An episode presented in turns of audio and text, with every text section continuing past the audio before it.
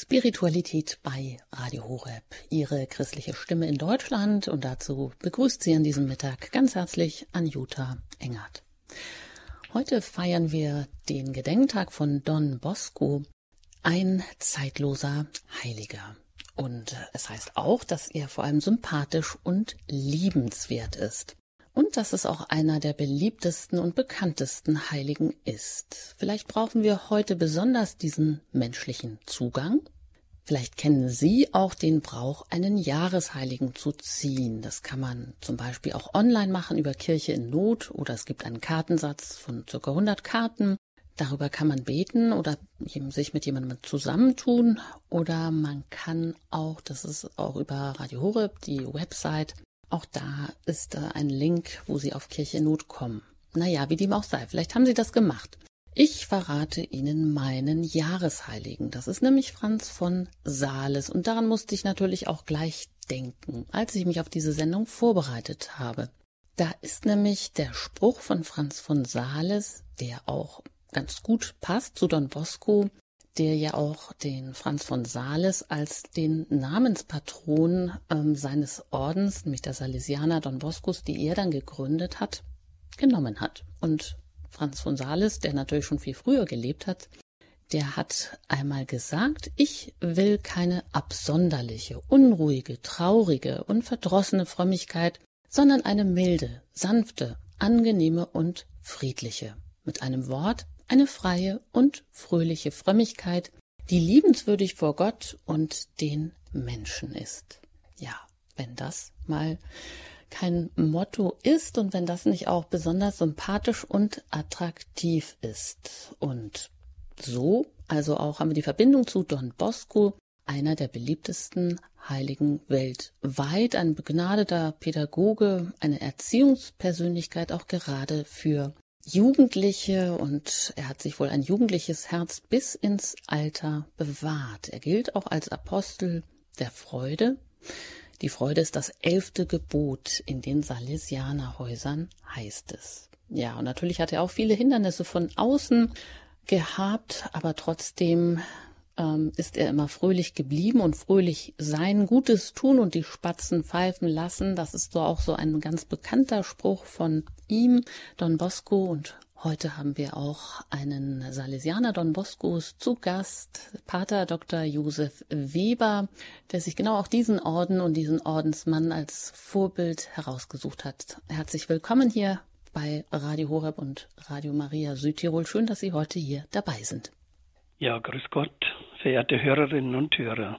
Pater Weber, also Sie lehren an der Stiftungshochschule München in der, also es ist eine Abteilung des Benedikt, von aus Benedikt Beuren und dort Neues Testament und christliche Spiritualität. Sie sind auch mhm. spiritual für ständige Diakone der Erzdiözese München-Freising. Und sie sind auch vielfach tätig als Exerzitienprediger, als geistlicher Begleiter, Beichtvater und auch engagiert in der Pfarrgemeinde Benedikt Beuren Bichel, also das ähm, schöne Salesianerkloster Benedikt Beuren liegt ja direkt in Oberbayern zwischen dem Starnberger See und dem Kochelsee. Und äh, genau, dort gab es auch die Philosophisch-Theologische Hochschule der Salesianer Don Boscos, die allerdings mittlerweile schon schließen musste. Aber es gibt eben noch auch Abteilungen, an der sie auch noch tätig sind und auch dort in Benedikt Beuren. Herr Pater Weber, wie ist das denn für Sie? Äh, wie feiern Sie denn heute diesen Festtag Don Boscos? Ja, wir haben diesen Festtag begonnen um 7.30 Uhr in der Früh mit einer sehr festlichen Laudes. Und um 9.30 Uhr hatten wir hier im Benedikt Beuern in unserer Basilika den Festgottesdienst mit Weihbischof Florian Wirner aus Augsburg. Ein wunderschöner Gottesdienst, den musikalisch auch unsere Studentinnen und Studenten bestritten haben. Die Kirche, also die Basilika, war bis auf den letzten Platz voll. Es war eine wunderbare Predigt auch, die der Weihbischof gehalten hat. Und ich glaube, das Mittagessen, das dauert jetzt doch ein bisschen an. Das heißt, da mussten Sie sich schon fr früher verabschieden, aber ja. ich hoffe, Sie kommen vielleicht noch ähm, später zu einem Nachtisch oder vielleicht das auch zu einem angenehmen Kaffee. Ja, wie ist das denn für Sie? Also ich meine, Sie werden uns gleich einiges mitgeben. Sie haben vieles vorbereitet als Impuls, auch den wir heute mitnehmen dürfen. Vorab vielleicht die kurze Frage noch an Sie. Was ist denn für Sie, wenn Sie das so vielleicht in ein Wort äh, fassen können, das Wichtigste an der Spiritualität Don Boscos, die Sie auch besonders angesprochen, in Ihrem Herzen auch angesprochen und hat und bewegt bis heute? Ich bin als 15-jähriger Jugendlicher in ein Salesianerhaus gekommen, ins Internat, also ins Gymnasium. Und ich kannte zum damaligen Zeitpunkt Don Bosco überhaupt nicht, aber ein Salesianer Priester, der mich unheimlich begeistert. Und seinetwegen bin ich schon mit 17 Jahren, das war damals noch möglich, 1966, bin ich schon mit 17 Jahren bei den Salesianern eingetreten, habe dann sozusagen im Talar das Abitur gemacht bei den Salesianern und leider Gottes ist dieser wunderbare Salesianer Pater später ausgetreten, was mich in einen großen Zweifel äh, gebracht hat. Und unser Direktor damals, der hat es sehr wohl verstanden, mich endlich für Don Bosco zu begeistern. Und ich habe eine Don Bosco-Biografie gelesen. Und dann bin ich nicht mehr wegen diesem Priester, sondern wegen Don Bosco bei den Salesianern geblieben, bis zum heutigen Tag. Ja, das heißt, da haben Sie wirklich Feuer gefangen, auch wenn es dann ja. zwischendurch mal gewankt hat. Klar, natürlich den ersten Zugang, das ist ja auch immer ein Vorbild. Wenn der dann plötzlich wegfällt, dann fällt in einem auch was sicherlich weg. Aber jetzt dürfen wir erstmal gespannt sein, was Sie uns mitgebracht haben zu diesem sympathischen und liebenswerten heiligen Don Bosco. Schwestern und Brüder, verehrte Hörerinnen und Hörer, wir feiern heute jenen sympathischen Heiligen, der seit vielen Jahren zu den beliebtesten und bekanntesten Heiligen gehört. Wir feiern das Fest des heiligen Johannes Bosco. Nach einer kürzlich erfolgten Umfrage des Internetportals katholisch.de belegt Don Bosco hinter der Mutter Gottes und dem heiligen Franz von Assisi den dritten Platz. In der ganzen Welt ist er zu Hause, denn in 132 Ländern der Erde gibt es Salesianerhäuser, und in diesen Salesianenhäusern finden täglich fast 17 Millionen Jugendliche ihre Heimat. Sie finden religiöse Unterweisung, Ausbildung und Bildung. In den Großstädten genauso wie in den Slums, in den Schulen genauso wie bei den Straßenkindern, bei den Azubis genauso wie bei den Studenten. In der ganzen Welt erschallt heute der Ruf E viva Don Bosco, es lebe Don Bosco. Ja, Don Bosco. Sympathisch ist er, liebenswert, anziehend und beliebt. Als eine faszinierende Erzieherpersönlichkeit ist in die Geschichte eingegangen als ein begnadeter Pädagoge, der noch jeden einzelnen Jugendlichen mit Namen kannte, als in seinem Jugendwerk in Valdocco in Turin schon über 600 Buben Aufnahme gefunden hatten, der noch mit 60 Jahren an den Wettkämpfen der Jugendlichen teilnahm, der noch im Alter mit seinem zerschlissenen, staubigen Talar mitten unter den Jugendlichen saß und den die Jugendlichen bewunderten, weil er sich ein junges Herz bewahrte. Don Bosco war aber auch Gründer von religiösen Gemeinschaften, Initiator von Laienbewegungen, er war Schriftsteller, Berater, Visionär und Prophet. Er schrieb Schulbücher und katechetische Unterweisungen. Er verbrachte unzählige Stunden im Beichtstuhl, handelte für seine jugendlichen Lehrverträge aus.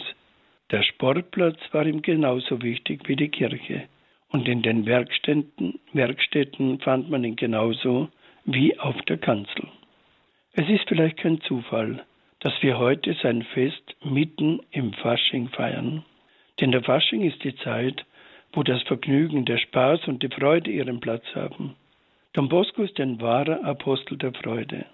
Wenn er von Freude spricht, so meint er jene tiefe Freude, die in einer innigen Gottesbeziehung begründet ist und in der Sprache des Herzens nach außen dringt. Wir haben es vorhin schon gehört. In unseren Salesianenhäusern ist die Freude das elfte Gebot. Don Bosco war aber auch ein Mann des feinen Humors, der es ihm erlaubte, über sich zu schmunzeln und auch über andere, allerdings immer in einer Art, die nie verletzend wirkte. Dies kommt unter anderem in seinen vielen Briefen zum Ausdruck. So erinnert er in einem Schreiben die schreibfreudige, aber spendierfaule Gräfin Meinarende in Padua. Ich zitiere wörtlich. Bei unserer letzten Begegnung haben Sie mir doch 10.000 oder 15.000 Lire versprochen. Ach, einigen wir uns einfach auf die zweite Summe. Dem Erzbischof von Buenos Aires, der die Missionsarbeit der ersten Salesianer sehr wohl unterstützte, erwies Don Bosco seine Dankbarkeit, indem er ihm zwei Kartons mit erlesenen italienischen Weinen schickte. Und um diesen Weinflaschen ein nobles Aussehen und entsprechendes Alter zu verleihen, wies er seinen Sekretär an, diese mit feinem Staub zu bestreuen. Don Bosco, ein Apostel der Freude. Dabei war die Zeit, in der er lebte, alles andere als eine glückliche für Kirche. Als er 1815 geboren wurde, zählte Turin etwa 75.000 Einwohner. Als er 1888 starb, war die Einwohnerzahl auf über 200.000 angewachsen. Viele Jugendliche strömten damals in dieser Zeit der beginnenden Industrialisierung in diese oberitalienische Großstadt, in der Zeit, um dort Arbeit zu finden. Die wenigsten fanden sie aber. Für nicht wenige Jugendliche war der Weg in die Kriminalität vorprogrammiert. Don Bosco aber wollte als junger Priester sich damit nicht abfinden. Er begann mit einer Handvoll Rotzenhasen in der Sakristei der Franziskanerkirche in Turin sein Jugendwerk. Der Staat tat damals nichts für junge Menschen. Don Bosco aber hatte ein Herz für sie. Er sagte zu ihnen, ich liebe euch von ganzem Herzen, und es genügt, dass ihr jung seid, um euch zu lieben. Hier bei euch fühle ich mich wohl. Doch Don Bosco hatte auch große Schwierigkeiten zu überwinden. Zwei Prälaten wollen ihn ins damalige Irrenhaus bringen. Die staatlichen Behörden haben bereits einen Haftbefehl gegen ihn ausgestellt. Während er am Altar steht, verübt man auf ihn einen Mordanschlag. Die Pistolenkugel durchschlägt den Talar. Don Boscos Reaktion, schade um den schönen Talar. Er kann die vielen Rechnungen nicht bezahlen. Er wird beim Erzbischof von Turin verleumdet.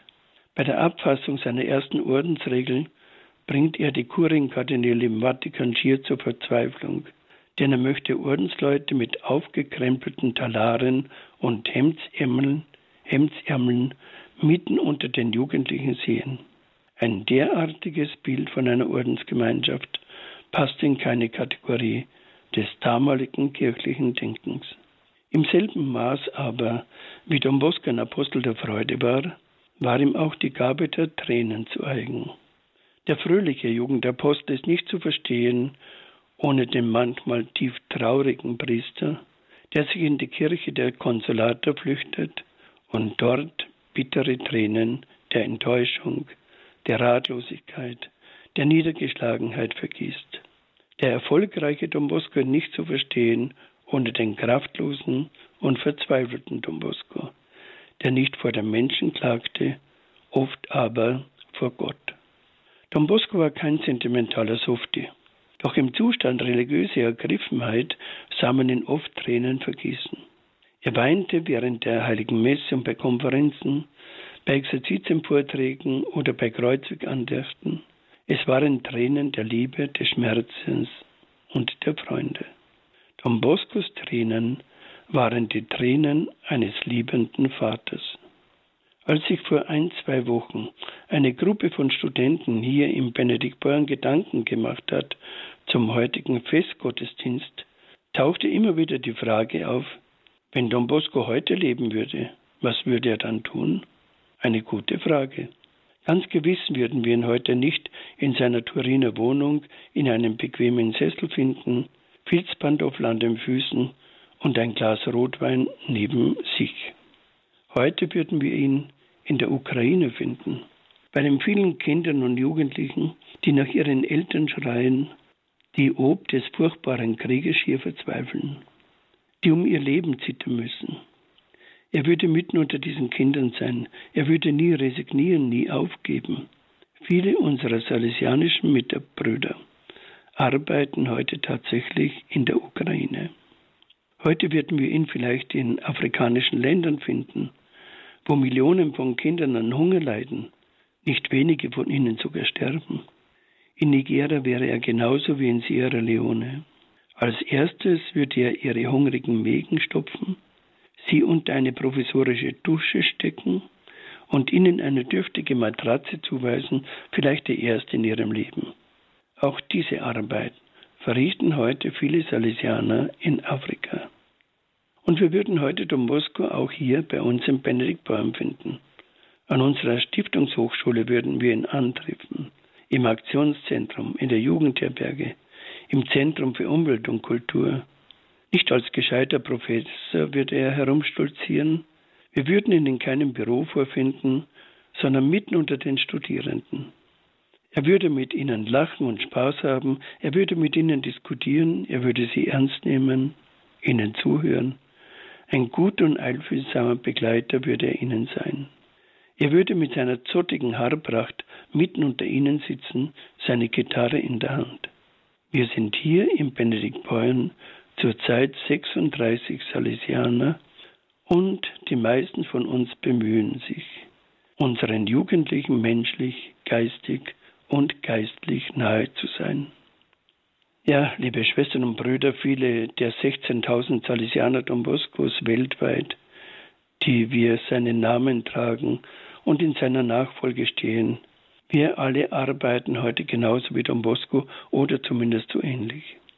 Damit das Leben junger Menschen gelingt, sind wir Salesianer bereit, uns für diese einzusetzen und unser Leben mit ihnen zu teilen.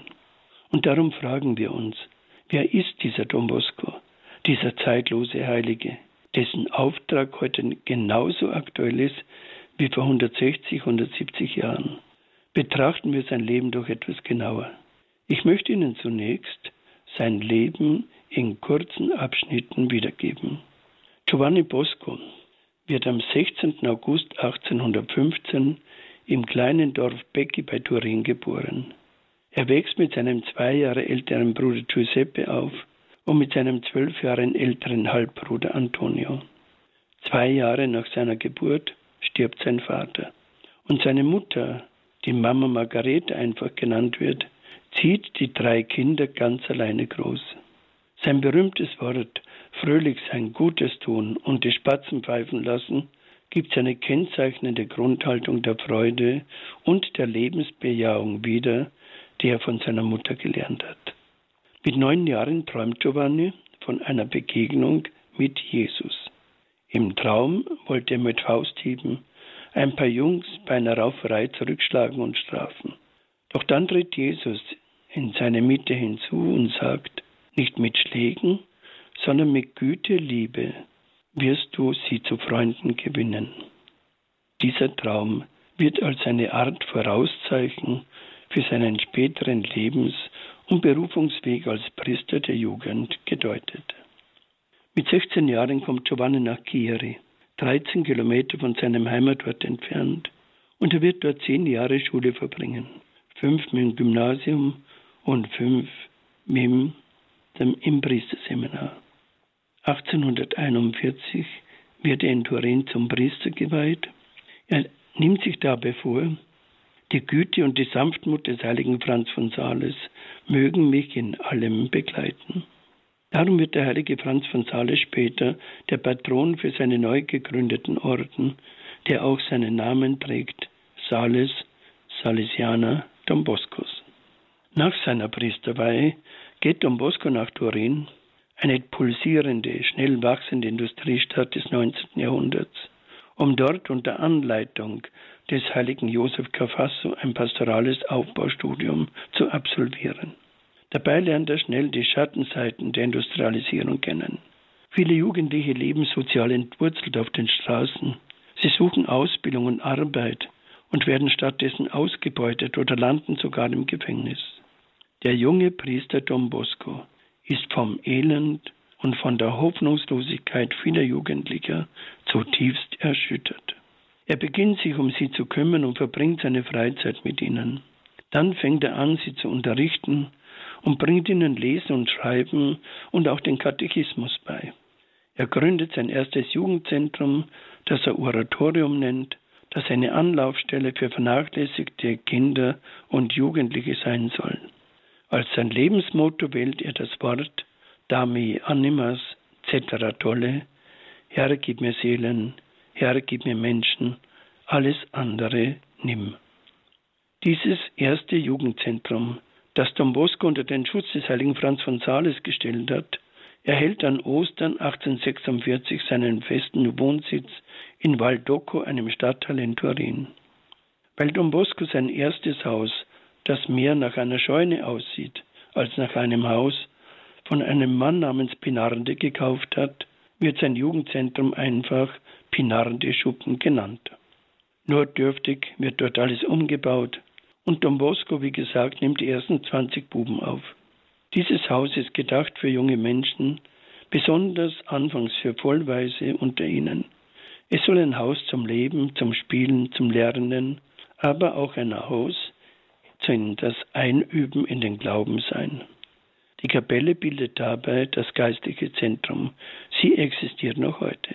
Nachdem Don Bosco im Sommer 1846 lebensgefährlich erkrankt und erst im Herbst wieder gesundet, weiht er sein ganzes Leben der Jugend.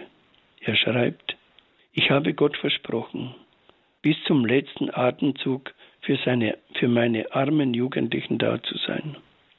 Im November 1846 kommt auch seine Mutter Mama Margarete nach Turin, um ihren Sohn bei seiner Arbeit mit den Jugendlichen zu unterstützen. Sie kümmert sich anfangs ganz besonders um Küche und Garten, um Kleidung, um Wäsche und schenkt den Jugendlichen Geborgenheit. Bei dieser Gelegenheit möchte ich eine kurze Begebenheit erzählen über Mama Margarita, über die Mutter Don Boscos. Nachdem Don Bosco wieder nach Turin zurückgekehrt war, merkte er sehr schnell, dass ihm die Arbeit einfach zu viel wurde. Darum bat er seine Mutter, mit ihm nach Turin zu kommen und ihm dort den Haushalt zu führen. Er sagte zu ihr, Mama, du weißt, wie sehr mich die Jugendlichen in Turin lieben und wie arm sie sind. Ich werde Anfang November zu ihnen zurückkehren. Du hast mir einmal gesagt, wenn ich reich würde, würdest du nie mehr mein Haus betreten. Nun siehst du aber, wie arm ich bin und wie arm meine Buben sind. Möchtest du nicht die Mutter meiner Buben werden? Mama Margarita blickte nur kurz auf und antwortete, wenn du meinst, dass dies der Wille Gottes ist, dann bin ich bereit, noch heute von hier wegzugehen, um bei dir in Turin zu sein. Schweren Herzens nahm Mama, Mama Margarita Abschied von zu Hause und folgte ihrem Sohn Giovanni ins Oratorium. Doch die Arbeit im Pinadeschuppen wurde ihr mit den Jahren zu viel. Darum hatte sie eines Abends, es war im Jahre 1850, ihre schwere Gethsemane-Stunde. Vier Jahre ihres Lebens mitten unter diesen wilden Buben sollten genug sein. Denn die Rabauken stahlen aus der Küche alles, was nicht nied- und nagelfest war. Sie verwüsteten ihren Garten und hielten sich auch sonst kaum an eine Ordnung. Mama Margarita konnte einfach nicht mehr. Ihrem Sohn klagte sie, höre Giovanni, ich kann es einfach nicht mehr ertragen. Sie stehlen mir die Pfannen aus der Küche, sie verwüsten den ganzen Gemüsegarten. Lass mich doch zurückkehren nach Becki. Dort will ich in Ruhe meine Tage beenden. Don Bosco war erschüttert. Er schaute sie an. Er erhob dann seinen Blick zum Kruzifix, das an der Wand hing. Seine Mutter folgte diesem Blick. Beide, Mutter und Sohn, sahen auf das Kruzifix. Keiner der beiden sprach ein Wort, doch nach einer Weile des Schweigens griff Mama Margareta wieder zu ihrer Schürze. Von diesem Augenblick an kam ihr kein Wort der Resignation mehr über ihre Lippen. Mama Margareta, wie sie von allen genannt wird, sie starb am 25. November 1856, ganze zehn Jahre hatte sie bei ihrem Sohn bei seiner Jugendarbeit in Turin verbracht. Im Lauf der Zeit gründete Don Bosco Lehrwerkstätten, er gründete Schulen, er schließt für seine Jugendlichen Ausbildungsverträge ab. Mehr und mehr sammelte er auch eine immer größer werdende Schar von ehrenamtlichen Helferinnen und Helfern um sich. Als begnadeter Erzieher ist er für seine Jugendlichen auch ein großes Vorbild. Mit seinem Erziehungsstil und seiner pastoralen Praxis, die er Präventivsystem nennt und die sich auf die drei Elemente der Vernunft, der Religion und der Lebenswürdigkeit gründet, führt er die Jugendlichen zur Reflexion, zur Begegnung mit Christus. Unter seinen Jugendlichen sucht er die besten Mitarbeiter für sein Werk aus und er ruft am 18. Dezember 1859 die Gesellschaft des heiligen Franz von Sales ins Leben, jene Gesellschaft des heiligen Franz von Sales, die wir zumindest hier bei uns im deutschsprachigen Raum einfach Salesianer Don Boscos nennen. Don Bosco wählte Franz von Sales als Ordenspatron, da er ihn wegen seiner Güte und wegen seiner Menschenfreundlichkeit sehr verehrte. 1864 tritt Don Bosco das erste Mal auf Maria Mazzarello. Diese leitete in ihrem Heimatdorf im Moranese, das auch im Piemont liegt, mit anderen jungen Frauen eine Nähschule für Mädchen, welche mit einem sonntäglichen Oratorium verbunden war. Später wurde daraus ein Kinderheim, das elternlose Mädchen ein Zuhause gab.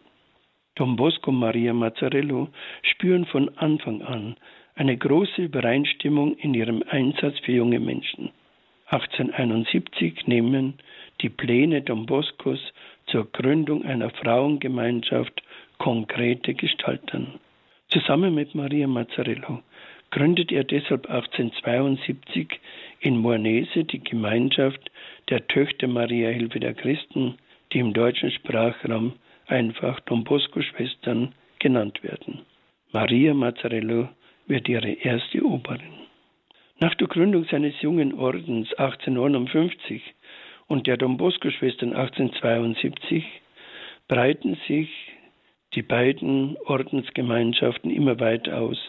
Die Anzahl der Priester und Brüder wächst stetig. Erste Gründungen im Ausland erfolgen.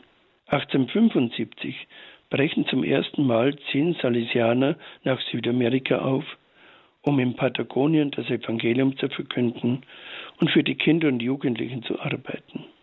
Leiter der ersten Missionsexpedition ist Giovanni Caliero, dem Don Bosco die Ordensregeln übergibt, um auf diese Weise seinen Söhnen in der Ferne nahe zu sein. Noch zu Lebzeiten Don Boscos gehen mit insgesamt zwölf Missionsaussendungen 152 Salesianer und 50 Don Bosco-Schwestern nach Übersee. Don Bosco erkennt bald, dass seine Salesianer angesichts der Not unzähliger junger Menschen immer auch auf die Hilfe und Unterstützung von zahlreichen Laien angewiesen ist. Schon viele Jahre hat er die Idee des externen Salesianers verfolgt kann sie aber in Rom nicht durchsetzen. Darum gründete er 1876 die sogenannten salesianischen Mitarbeiter, die heute weltweit noch sehr stark existieren, deren Mitglieder sich in den Familien, Pfarreien, in Betrieben und Verbänden und in der Politik für die benachteiligten Jugendlichen einsetzen und mit ihren Begabungen sein Werk fördern sollen. Um mit ihnen Kontakt zu halten und sie zu animieren, gibt Don Bosco die Zeitschrift Boletino Salesiano heraus.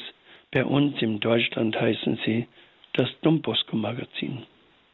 Mit zunehmendem Wachstum seines Werkes spürt Don Bosco aber auch, dass sich mit der Zeit etwas Oberflächlichkeit und schlechte Gewohnheiten in seinen Orden einschleichen, dass die Salesianer immer mehr von ihrem Ursprungsgeist sich entfernen Angesichts seines Alters macht er sich Sorgen um die Zukunft seines Werkes.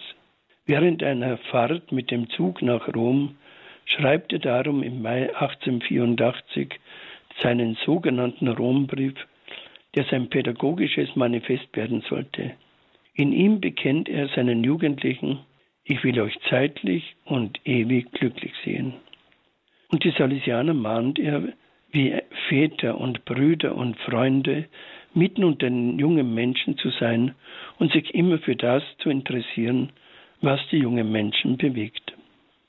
Nachdem Don Bosco sich all diese Jahre für seine Jugendlichen eingesetzt hat, lassen seine Kräfte immer mehr nach und er kann 1887 sein Bett nicht mehr verlassen.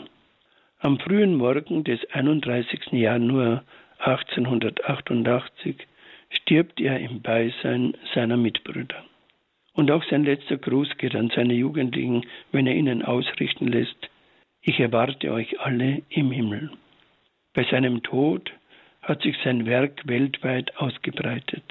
1888 gab es 773 Salesianer, es gab 276 Novizen in 58 Salesianerhäusern.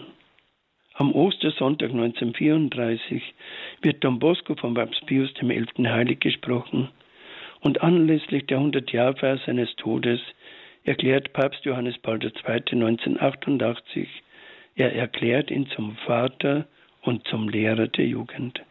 Sein Grab befindet sich in der Mariahilf-Basilika in Turin-Valducco. Aus der Gesellschaft des heiligen Franz von Sales ist in 160, 170 Jahren nach ihrer Gründung ein beeindruckendes Wert für junge Menschen, insbesondere für Benachteiligte unter ihnen entstanden. Wir Salesianer Don Boscos sind heute der zweitgrößte Männerorden weltweit. Wir arbeiten hauptsächlich als Priester, als Diakone, als Brüder in der Jugendseelsorge sowie in der Erziehung und Ausbildung junger Menschen, die aufgrund individueller Probleme eine besondere Förderung und Unterstützung benötigen. Wie Don Bosco wollen auch wir heute mit der Pädagogik der Vorsorge erziehend evangelisieren und evangelisierend erziehen und den ihnen anvertrauten Jugendlichen Zeichen und Botschafter der Liebe Gottes sein, um ihnen zu einem gelingenden Leben zu verhelfen. Die Gemeinschaft der Don Bosco-Schwestern umfasst heute ca. 13.000 Schwestern in 90 Ländern, die in den verschiedensten Bereichen der Kinder- und Jugendarbeit und der Förderung der Frauen sowie in der Mission tätig sind. Zur geistlichen Gemeinschaft der Don Bosco-Familie gehören neben den beiden Ordensgemeinschaften zahlreiche Menschen, die in unterschiedlichen Gruppen das Anliegen Don Boscos durch ihr Gebet, ihre aktive Mitarbeit oder ihre Spenden unterstützen. Zu nennen sind da die ehemaligen Don Boscos gemeint sind jene Jugendlichen, die in einem Don Bosco Haus mal die Schule besucht haben oder in einem Don Bosco Haus groß geworden sind und sich heute noch gerne äh, in Don Bosco Häusern wieder aufhalten. Dann natürlich die salesianischen Mitarbeiter SMDB, die Sie viele von Ihnen kennen, die Voluntare Don Bosco, ein Säkularinstitut für Frauen und zahlreiche weitere geistliche Gemeinschaften. Darüber hinaus arbeiten Tag für Tag fast 265.000 Männer und Frauen mit großem Engagement haupt- und ehrenamtlich in den pädagogischen Einrichtungen und Projekten mit, um im Geist Don Boscos dazu beizutragen, dass das Leben junger Menschen gelingt.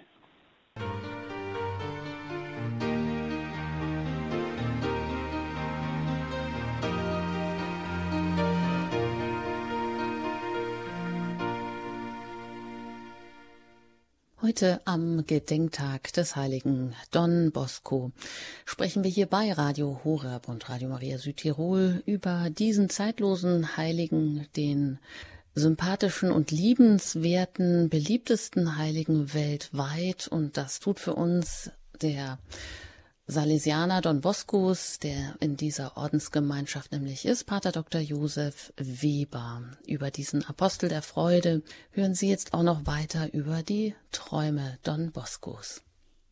Schwestern und Brüder, es gibt keinen Heiligen, über den eine umfangreichere Biografie geschrieben worden ist als über Don Bosco. Im Italienischen umfasst sie 16.700 Seiten.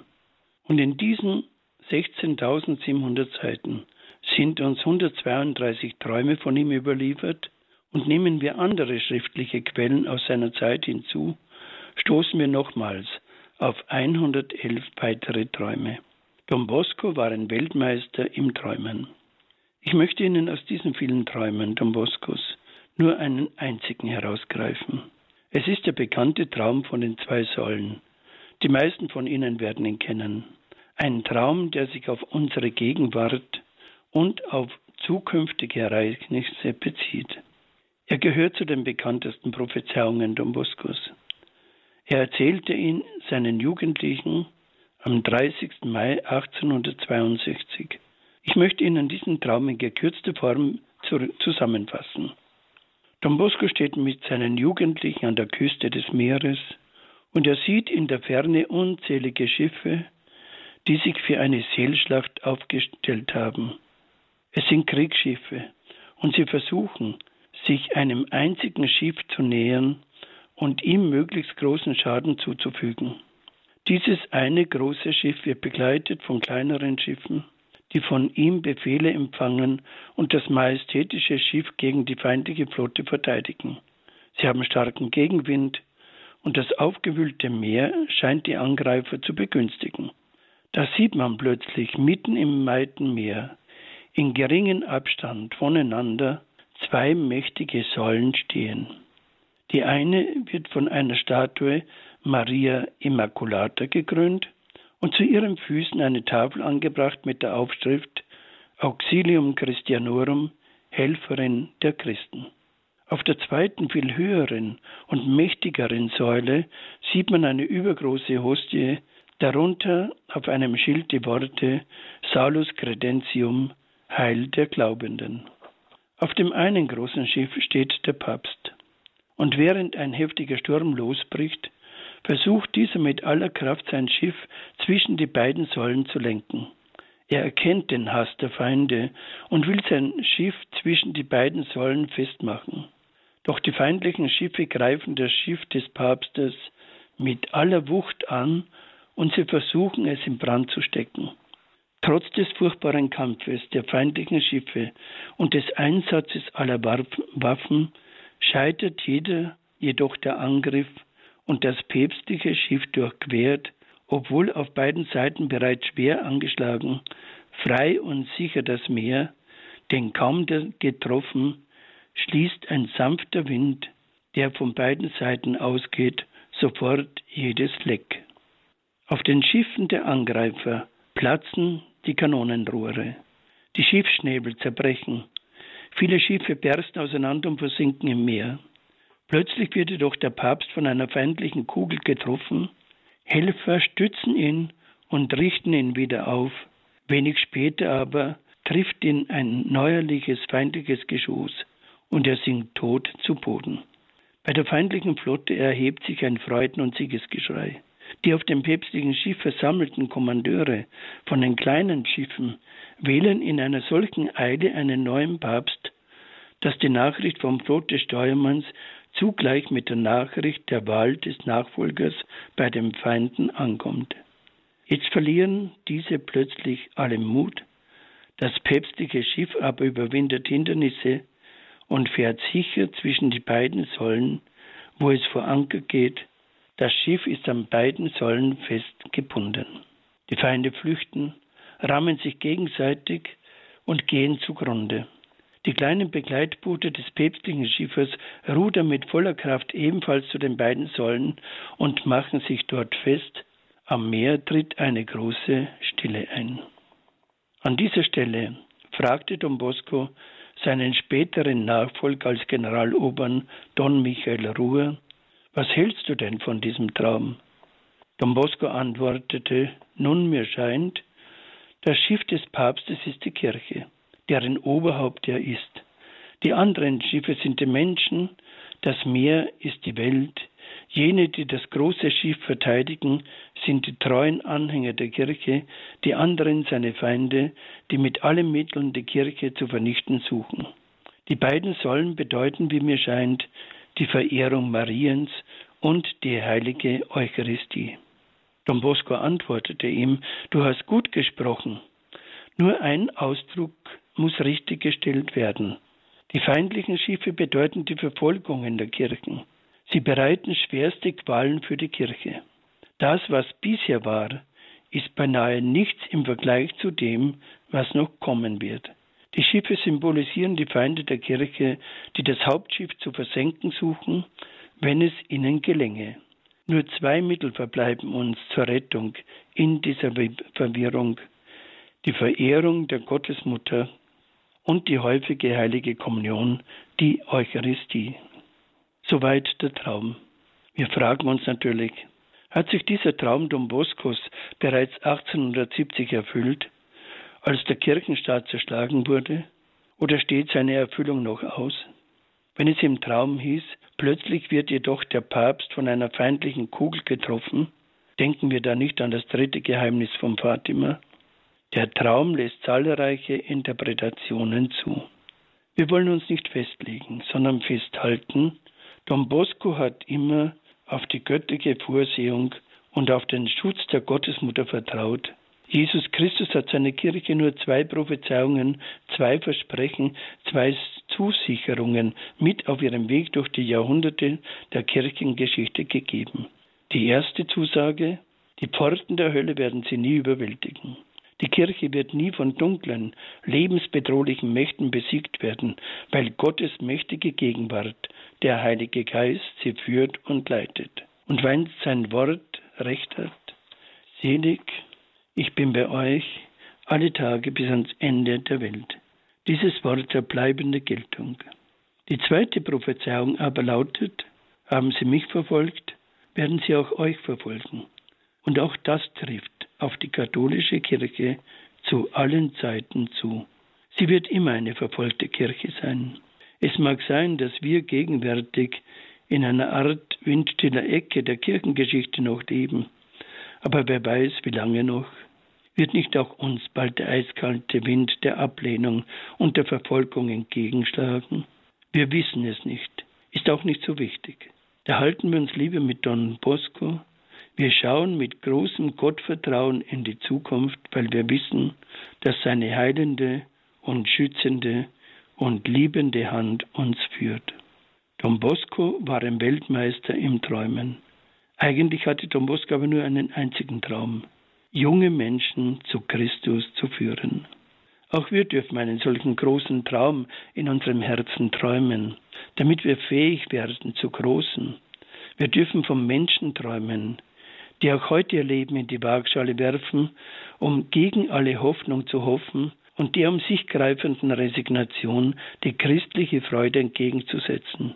Wir dürfen von einer Kirche träumen, in der sich auch heute junge Menschen engagieren und Heimat und Sinn für ihr Leben finden. Und wir dürfen von einer Zukunft träumen, die in Gottes Händen liegt. Don Bosco zeigt es uns, eng verbunden mit der Eucharistie, und mit Maria, der Helferin der Christen, werden wir nie dem Bösen ausgeliefert sein, sondern in Gottes Hilfe und in Gottes Liebe bewahrt bleiben.